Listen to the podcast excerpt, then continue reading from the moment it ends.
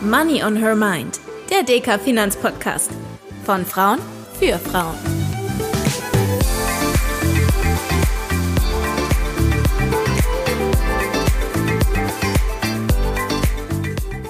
Hallo und herzlich willkommen zu einer neuen Folge von Money on Her Mind. Heute wollen wir uns ein paar Grundlagenbegriffe rund ums Investieren ein wenig genauer anschauen, die euch, wenn ihr schon Geld anlegt, bestimmt an der ein oder anderen Stelle schon begegnet sind. Unter anderem soll es um Anlagestrategien, Risiko und darum gehen, was Rebalancing eigentlich ist. Und wieder mit dabei, um uns das Ganze zu erklären, ist natürlich meine Kollegin DK Volkswirtin Dr. Gabriele Wiedmann. Hallo Gabriele, schön, dass du da bist. Hallo Tanja, ich freue mich, dass wir uns mal wieder sehen. Gabriele, mal in ganz einfache Worte gefasst, geht es beim Rebalancing ja darum, die ursprüngliche Gewichtung von den Wertpapieren in unserem Depot wiederherzustellen. Was genau das bedeutet, das schauen wir uns gleich an. Aber ich würde gern erstmal noch ein Stückchen zurückgehen und darüber reden, was eigentlich eine Anlagestrategie ist und wie ich als Anlegerin, wenn ich damit anfange, herausfinden kann, was eigentlich zu mir passt. Welche Fragen muss ich mir denn da zu Beginn stellen? Das fängt wahrscheinlich sogar schon vor den Wertpapieren an. Also du überlegst dir ja zuallererst mal, wie viel Geld habe ich überhaupt zur Verfügung? Ähm, was kann ich beiseite legen? Dann diese zweite Überlegung, habe ich schon meine Notfallliquidität, also meine drei Netto-Monatsgehälter, habe ich die so liquide, dass ich sie auch schnell verfügbar habe, wenn mal irgendwie ein kleiner Unfall passiert und ich schnell mal Geld brauche. Und dann erst im nächsten Schritt fange ich an zu überlegen, so, und was mache ich jetzt langfristig mit meinem Geld? Übrigens auch habe ich mich gut versichert? Habe ich meinen Krankheitsfall gut abgesichert? Auch das muss ich vorher machen. Und dann fange ich an, mich mit meinem Wertpapierportfolio zu beschäftigen. Und wenn ich da die richtige Aufteilung suche, dann muss ich mir ganz genau überlegen, wie viel Risiko halte ich aus? Welche Schwankungen kann ich ertragen? Und ich kann mir auch überlegen, was will ich so insgesamt an Ertrag, an Rendite haben für mein Portfolio? Jetzt sagst du Rendite und Risiko, das sind Begriffe, über die haben wir auch im Podcast schon das ein oder andere Mal gesprochen. Kannst du uns das nochmal ein bisschen genauer erklären? Ich fange mal mit dem Risiko an, dem etwas unangenehmeren, nämlich das, was mich manchmal schlechter schlafen lässt.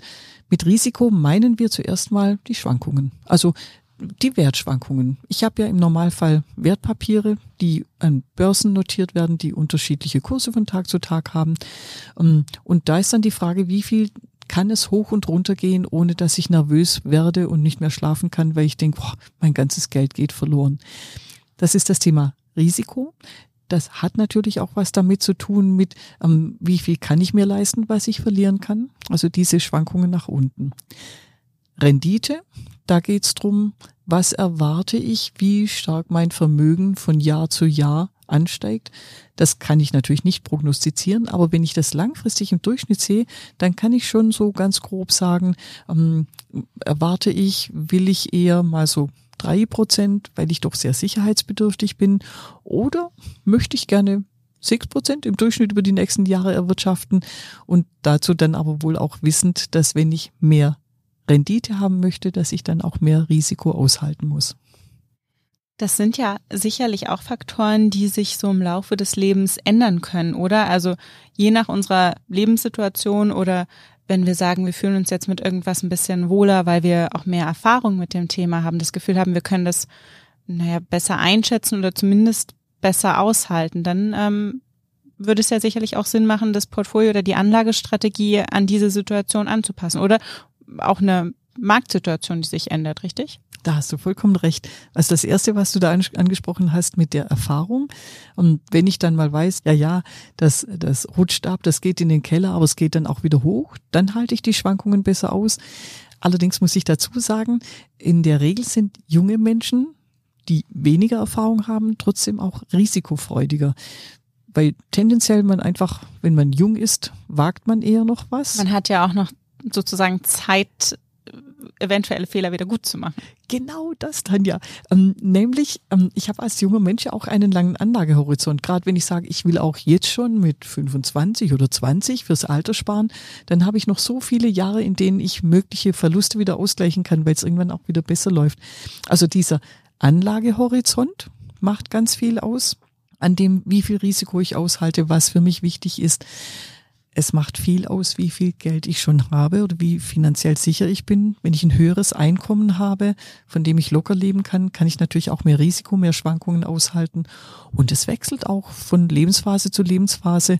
Wenn ich mir ein Haus bauen möchte, dann brauche ich natürlich Sicherheit, dass ich dieses Ding auch abbezahlen kann. Wenn ich Familie habe, bin ich vielleicht sicherheitsbedürftiger. Und eben auch das Wissen, die Lebenserfahrung, was schwankt und was mal nach unten geht, hält trotzdem dann in der Regel das Versprechen, im Durchschnitt eine schöne Rendite zu bringen. Und eine Möglichkeit, so eine Anpassung vorzunehmen, das könnte dann durch ein Rebalancing sein, oder? In der Tat. Also wenn, wenn was nicht mehr zu mir passt, meine Geldanlagen, dann mache ich Rebalancing. Und was genau verstehen wir darunter? Es ist ein Begriff, ein schöner englischer Begriff, der einfach nur sagt, ich tariere mein Depot wieder so aus, dass es wieder zu mir passt. Das ist einerseits das, was wir gerade eben besprochen haben, nämlich, dass sich im Leben was ändert, dass sich meine Risikoeinstellung, meine Vermögensverhältnisse verändern. Es kann aber auch, und das ist viel naheliegender, würde ich sagen, auch dann passieren, wenn sich meine unterschiedlichen Anlageklassen in meinem Portfolio unterschiedlich entwickelt haben. Also mal steigen die Aktienkurse stärker, dann wird automatisch auch der Aktienanteil in meinem Portfolio höher und passt dann vielleicht nicht mehr zu mir. Mal ist eine schlechte Aktienphase, eine gute Rentenphase, dann ist versehentlich der Rentenanteil höher und diese Allokation, also man sagt da auch bei den Prozentsätzen im Portfolio, in meinem Vermögen, in meinem Depot, diese Allokationsquoten, wenn ich die wieder neu sortiere, wenn ich Reallokation betreibe, das ist das Rebalancing. Also ist das was ganz Normales, dass mein Depot auch mal aus dem Gleichgewicht geraten kann, auch ohne dass sich jetzt bei mir ganz persönlich was geändert hat? Es ist sogar typisch, das passiert fast jeden Tag. Jeden Tag schwanken Kurse, sie schwanken unterschiedlich. Mm, und wenn ich meine drei Hauptanlageklassen nehme, Immobilien, Renten, Aktien, dann schwanken die, die Werte von Immobilien, gerade wenn ich über Immobilienfonds auch noch rede, nur relativ wenig. Aber sie steigen dafür natürlich auch nicht so stark. Die Aktienkurse dagegen, das kann ja manchmal in einem Tag drei, vier, fünf Prozent hoch oder runter gehen. Und dann ist ja sofort mein Portfolio, meine Allokation, wenn man so ganz platt sagen möchte, im Ungleichgewicht. Aber Vorsicht, das wechselt ja von Tag zu Tag. Das heißt, ich muss auch nicht jeden Tag aus Neue denken, oh, jetzt habe ich also meine Idealallokation, die habe ich jetzt verlassen, jetzt ist alles ganz schrecklich, sondern es lohnt sich schon, dass man so in bestimmten Zeitabständen drauf schaut und guckt, passt es noch, ist da was aus dem Ruder gelaufen, schwankt das viel zu stark für meine Verhältnisse oder auch viel zu wenig für meine Verhältnisse ähm, und dann wieder neu überlegen, was mache ich. Und wenn wir jetzt über das Thema Gleichgewicht sprechen, wie sieht denn so eine, so eine typische Portfoliostruktur aus? Kann man das überhaupt pauschalisieren? Nein, kann man nicht, darf man nicht. Das ist auch so der Anlegerinnenschutz. Ähm, das kommt drauf an. Jede von uns ist unterschiedlich, jeder von uns ist unterschiedlich. Und trotzdem wage ich es zu sagen, wir, wir haben so schon Musterportfolios, die haben wir auch entwickelt als Volkswirtinnen und Volkswirte sogar, wo wir sagen, so der typische durchschnittliche Anleger, die typische Anlegerin könnte in diesen Zeiten eigentlich schon ganz gut damit leben, dass beispielsweise 50 Prozent Aktien, 30 Prozent Renten, 20 Prozent Immobilien im Portfolio ist. Also wie gesagt, das muss nicht auf jede von euch zutreffen. Das ist mal einfach nur ein Beispiel. Das ist was, womit ich persönlich ganz gut leben könnte und wo, wo ich auch sage, mit so einer Mischung habe ich eine gute Chance, die Inflation dauerhaft zu schlagen und dann auch noch mehr aus meinem Geld zu machen. Und dieses Ungleichgewicht, muss das denn was Negatives sein oder kann es auch sein, dass es positive Effekte auf meine Anlage hat? Wenn ich es wieder von der Seite betrachte, ähm, der Aktienanteil ist beispielsweise gestiegen, weil Aktienmärkte gut gelaufen sind. Und dann sind aus meinen 50 Prozent Anteil plötzlich 60 Prozent Anteil geworden, weil Renten und Immobilien nicht so stark angestiegen sind. Dann hat das Ding insgesamt schon höhere Schwankungen, als wenn ich nur 50 Prozent Aktien habe. Klar, also der Klos, der tendenziell höhere Schwankungen hat, der ist größer geworden. Aber ich habe dafür eben auch von den Aktien die ja im Durchschnitt auf die nächsten Jahre auch eine höhere Gesamtertragserwartung bieten als die Renten und die Immobilien, habe ich dann höher gewichtet, habe damit auch den durchschnittlichen erwarteten Ertrag für die nächsten Jahre etwas höher genommen. das muss ich mir dann schon gut überlegen. Halte ich das vielleicht sogar aus? Finde ich das ganz okay? Oder will ich es dann doch so machen, dass ich wieder mein Gleichgewicht mit 50, 30, 20 mir hinbastle? Und jetzt frage ich mich natürlich und vielleicht auch einige unserer Hörerinnen, wie mache ich das denn? Vor allem, wenn ich jetzt jemand bin, der vielleicht noch nicht so viel Erfahrung beim Thema Geldanlage hat. Ist das überhaupt was, was ich selbstständig machen kann? Ich kann es jederzeit selbstständig machen, wenn ich den Mut habe, wenn ich mir das zutraue und wenn ich ganz genau weiß, was ich mache oder ich habe gute Freundinnen oder Freunde, mit denen ich drüber reden kann. Einfacher ist es gerade, wenn ich wenig Erfahrung habe, wenn ich mir ähm, eine Beraterin suche, wenn ich mir professionelle Hilfe suche oder es gibt auch die Möglichkeit, dass man sich dafür extra ähm, Instrumente kauft. Also vielleicht zuerst mal das Thema eins mit der Beratung. Im Normalfall ist es ja so, wenn ich mich beraten lasse bei einer Sparkasse, bei einer Bank, dann habe ich einen Berater oder eine Beraterin, die mir zur Seite stehen und dann führe ich im Normalfall auch so einmal im Jahr das Gespräch. Und dann wird auch, dann wird es angeschaut, wird darauf hingewiesen, ach schau mal, passt nicht mehr so, wollen wir was machen. Und dann kann ich auch sagen, ach ja, der Aktienanteil ist jetzt wirklich zu hoch, dann verkaufe ich vielleicht was und kaufe dafür dann lieber noch mal ein bisschen Renten, Immobilien rein.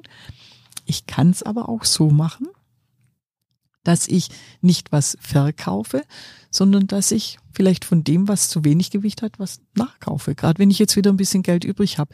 Und das ist aus meiner Sicht sogar die bessere Idee, zu sagen, ach guck mal, ich habe wieder ein bisschen was angespart, was ich nicht als Liquiditätsreserve brauche. Das will ich investieren. Und dann gehe ich zu meiner Beraterin und sage, ich habe wieder Geld, in welche Klasse soll ich es investieren? Und dann sagt die, ach ja, schau mal her, vielleicht ähm, Rentenaktien ist gerade zu wenig gewichtet, dann kaufst du da was rein. Übrigens gibt es sogar komplette Produkte, die das machen.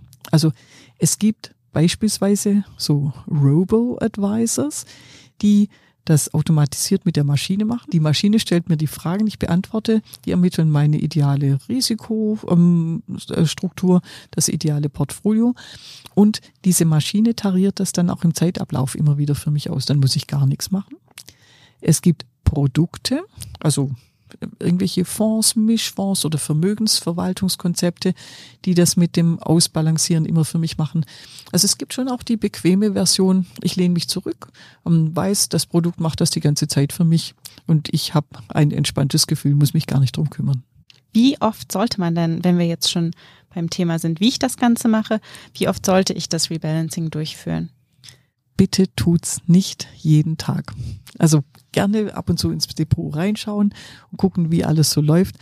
Aber ähm, ich würde mal sagen, also wenn ich das gerne mache, wenn ich viel bewege, wenn ich auch Selbstentscheiderin bin, kann ich es vielleicht monatlich machen, dass ich reinschaue und dann denke, ach guck mal, ich muss da mal wieder ein bisschen was verkaufen und dort nachkaufen. Aber wir dürfen ja nicht vergessen, ähm, so ein Hin und Her beim Kaufen, Verkaufen, da kann man auch einiges verlieren, nicht nur weil es Gebühren kostet, sondern auch, es passiert mir immer wieder, dass man irgendwie dann doch wieder den falschen Aus- und Einstiegszeitpunkt findet.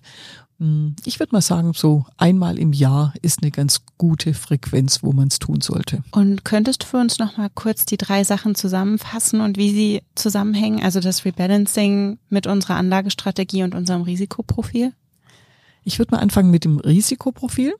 Also wie bin ich gestrickt? Was halte ich aus? Welche Schwankungen halte ich aus? Welche Rendite möchte ich?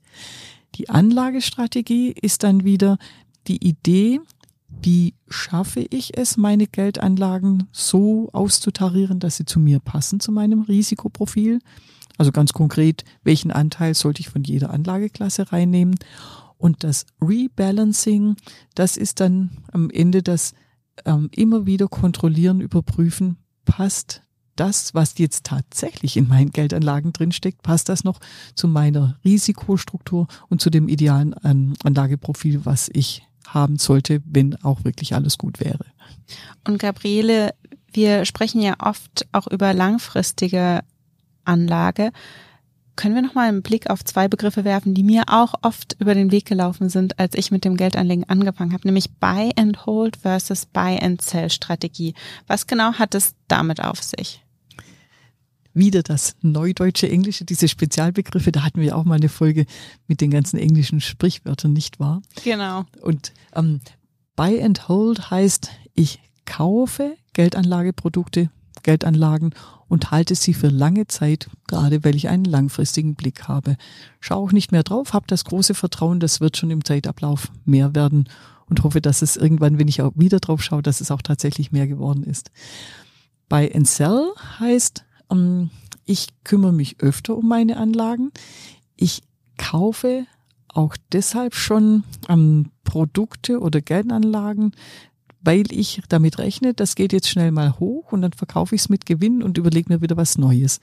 Dieses Buy and Sell, das ist dann doch eher die aktivere Geldanlegerin, die auch gerne mal sich wieder was Neues sucht. Also da sprechen wir eher über das Trading, oder? Ja, genau. Also so, das ist es, dieses Traden, dieses Handeln, dieses aktive Anlegerin sein. Und dann auch eher Einzeltitel als Fonds. Da gibt's übrigens auch viele Menschen, die das mit Fonds machen, weil auch Fonds gerne mal ähm, größere Sprünge machen. Also auch da kann man es machen, aber tendenziell schon eher die Einzeltitel oder vielleicht sogar risikoreichere Geldanlagen wie Optionen, wie Futures, also diese Derivate, über die man in, in so Grundlagenunterhaltungen eher nicht redet.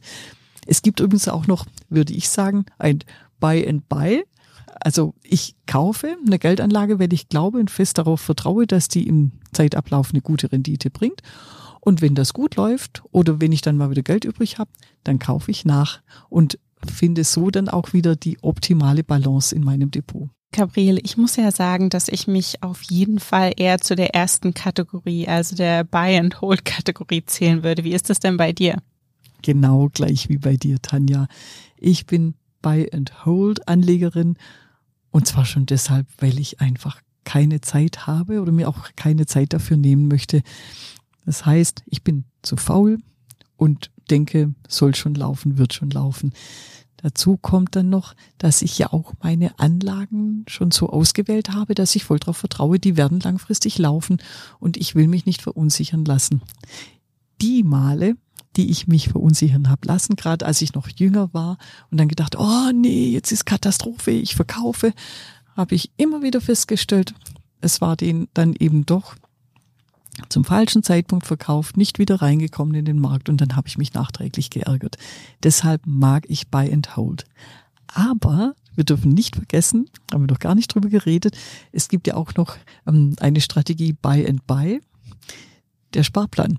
Also einfach regelmäßig kaufen im Vertrauen darauf, dass ich auf einem wachsenden Trend, auf einem steigenden Trend bin. Und dann ist das nochmal die beste Strategie, um um Wertpapieranlage so zu gestalten, dass sich im Durchschnitt, dass es sich nach oben bewegt. Und dann auch da den Durchschnittskosteneffekt nutzen. Da haben wir ja auch schon mal drüber geredet. Breit streuen, regelmäßig anlegen, das sind die goldenen Regeln, gerade im Wertpapieranlagebereich. Und wenn ich jetzt doch das Gefühl habe, dass ich mich damit noch nicht so gut auskenne und ich möchte gerne noch ein bisschen Hilfe oder Unterstützung, weil mir das Ganze irgendwie ganz schön viel ist. Es waren ja einige Fachbegriffe, Gabriele, die wir hier heute besprochen haben. Wo finde ich das? Dann geh am besten zu deiner Beraterin oder zu deinem Berater bei der Hausbank und bei der Sparkasse.